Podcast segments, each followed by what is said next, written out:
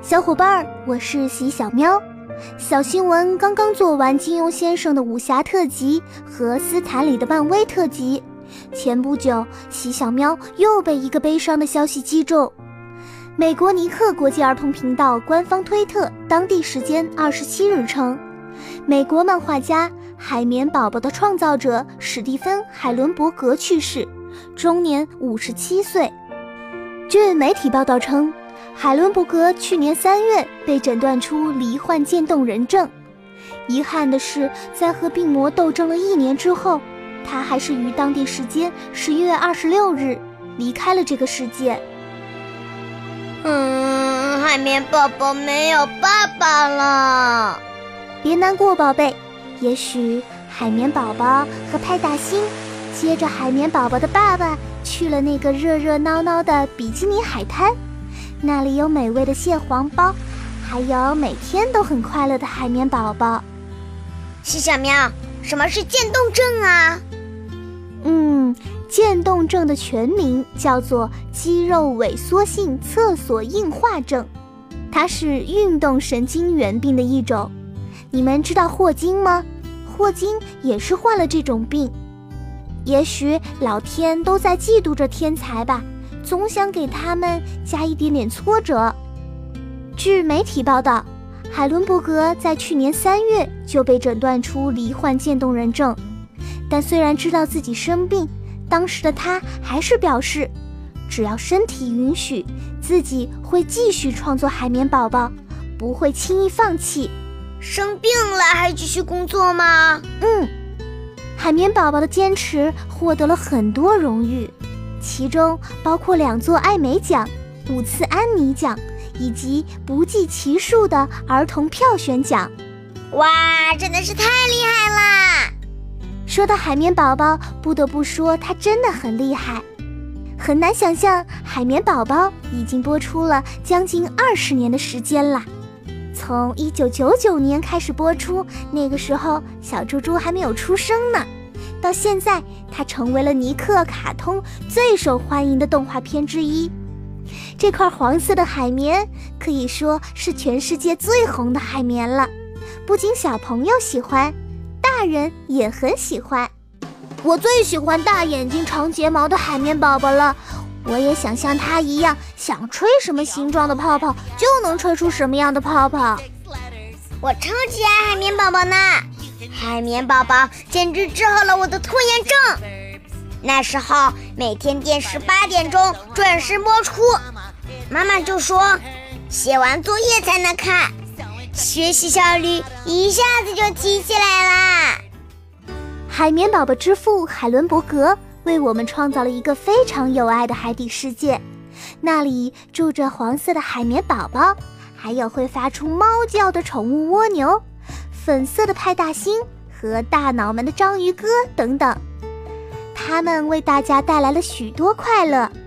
海绵宝宝和派大星的友谊也是非常让人心动。派大星是海绵宝宝最好的朋友，他对海绵宝宝的喜欢从来都没有掩饰过。派大星说：“他是上帝派来保护海绵宝宝的大猩猩。”还有一段非常经典的对话，更是被大家疯狂转发。小猪猪，你来表演海绵宝宝，我来表演派大星，好不好？好呀。海绵宝宝，我们去抓水母吧。对不起，派大星，今天我要去上学，不能陪你一起抓水母啦。那你不在，我该做些什么呢？我也不知道啊。以前我不在的时候。你在做些什么啊？嗯嗯，等你回来。每次看到这段对话，喜小喵都觉得好温暖，好感动。虽然最懒、最粉、什么事情都不做的海星派大星，在许多人的眼里有点傻傻的，嗓门很大，头脑简单，经常给大家带来麻烦。但是海绵宝宝却从来没有嫌弃派大星。两个人彼此鼓励，共同进步。派大星说：“如果拥有聪明才智就要失去友情，那他宁可不要。”所以大家都说，有一种友谊叫海绵宝宝和派大星。哇，上帝也配给我一个像派大星一样的大星星就好啦！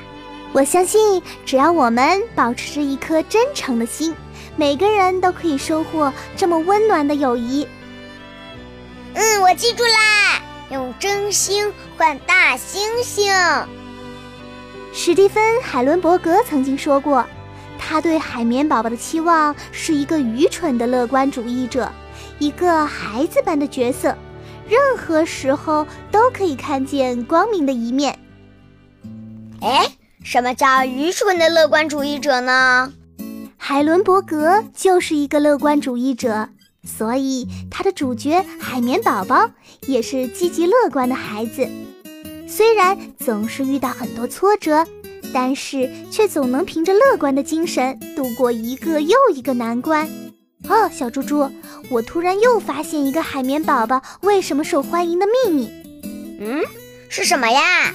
那就是乐观。喜小喵平时也会遇到不开心的事情，但是我也要像海绵宝宝一样，要把快乐带给大家。说到这儿，我突然又想起海绵宝宝的笑声了。对了，你们知道海绵宝宝独一无二的笑声是怎么来的吗？嗯，是配音演员配的。